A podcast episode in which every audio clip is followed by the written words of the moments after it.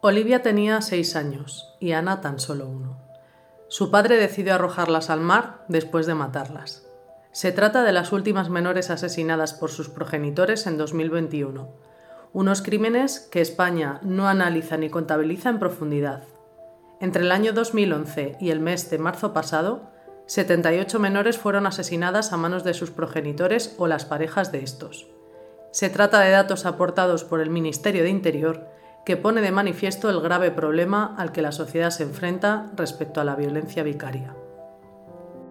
Bueno, la violencia vicaria la denominé en el año 2012 de esta forma cuando comencé a observar que los maltratadores desplazaban eh, la violencia que a lo mejor la justicia o la orden de protección no les permitía ejercer sobre la mujer y utilizaban a las hijas y a los hijos eh, para ello o sea, es una violencia por interpósita persona, eh, es a la madre a quien se quiere dañar o amenazar o seguir sometiendo, pero como el hombre violento a lo mejor ya no tiene la cotidianeidad, porque se ocurre cuando la mujer comunica el divorcio o luego del divorcio, utiliza a los hijos a quienes sí se les permite tener contacto.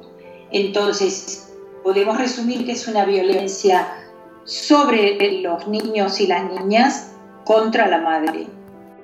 Una vez hemos escuchado las palabras de la psicóloga y forense Sonia Bácaro, debemos preguntarnos las siguientes cuestiones. ¿Cuándo se produce la violencia vicaria?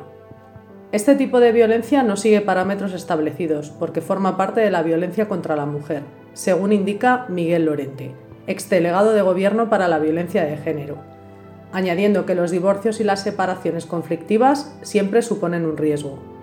El Ministerio de Interior tiene detectados al menos 471 menores con riesgo de convertirse en instrumento para dañar psicológicamente a la madre. Así consta en el último informe actualizado a fecha 31 de mayo del Sistema de Seguimiento Integral de los Casos de Violencia de Género denominado Biogen.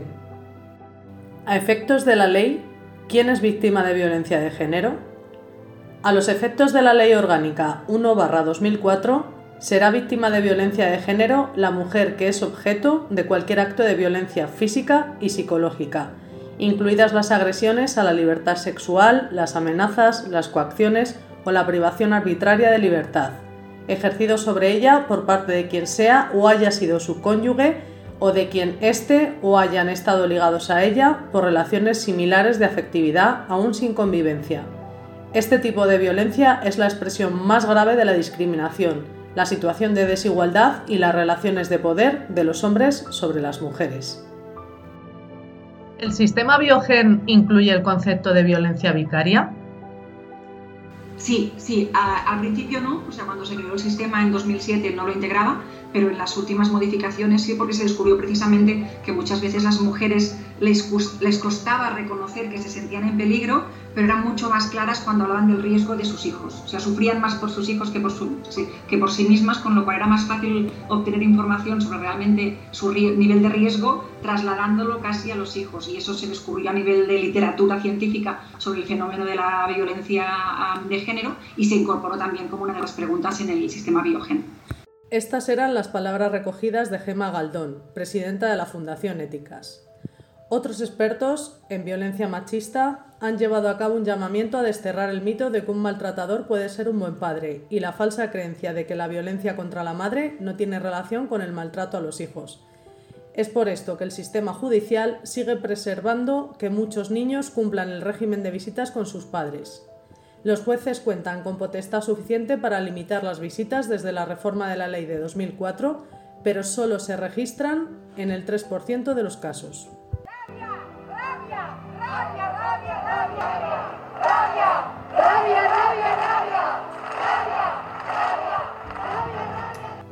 ¿Están protegidas las mujeres y los niños? El protocolo que siguen las comisarías desde hace dos años es que, cuando una mujer acude a denunciar una agresión machista, se incluyen preguntas sobre el riesgo para los hijos. Pero todo este protocolo no va a funcionar si previamente dichas mujeres no denuncian, y esto no lo hacen en el 80% de los casos. La reforma penal ha introducido algunos cambios donde se rechaza el régimen de visitas por el progenitor incurso en el proceso legal por violencia machista.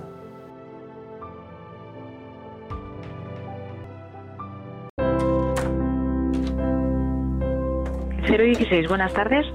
qué te puedo ayudar? Vale, tranquila. Respira conmigo. Hablamos todo el tiempo que tú necesites. Claro, pero has tomado usted una decisión muy valiente. Nosotras estamos aquí para poder ayudarte. Seguimos aquí. Estamos contigo. La violencia machista la paramos unidas. Aunque como hemos visto se han dado nuevos pasos para una mayor protección de las víctimas, se debería hacer un mayor esfuerzo en llevar a cabo seguimientos de los encuentros en custodias compartidas, al igual que la supervisión constante en escuelas o guarderías ante cualquier posible síntoma.